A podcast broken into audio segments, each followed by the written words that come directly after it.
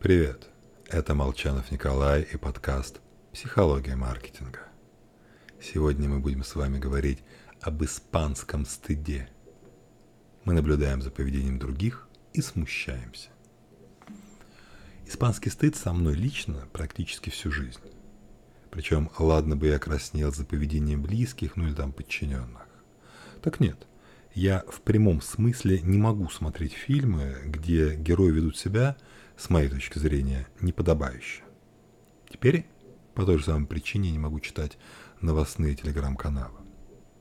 И действительно, исследования Крача Янсена с фиксацией реакции на неловкие ситуации по МРТ показывают, что испанский стыд включает области мозга, ответственные как за сострадание, так и за физическую боль.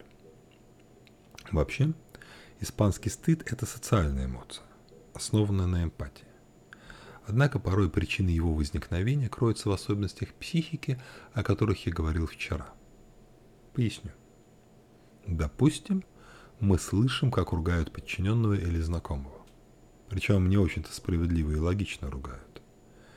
И нам неудобно за руководителя, мы переживаем, хотя всего лишь свидетель. А вот сам знакомый, конечно, тоже расстраивается – у него включается защитный механизм психики, он успокаивает себя. Мол, ну, начальник идиот, скоро уволюсь. А, или, ну, я знаю Павла Семеновича, у него со всеми стиль общения такой. У свидетелей, так как они не жертва атаки, подобный механизм не срабатывает. Более того, мы полагаем, что на месте жертвы расстроились бы еще сильнее.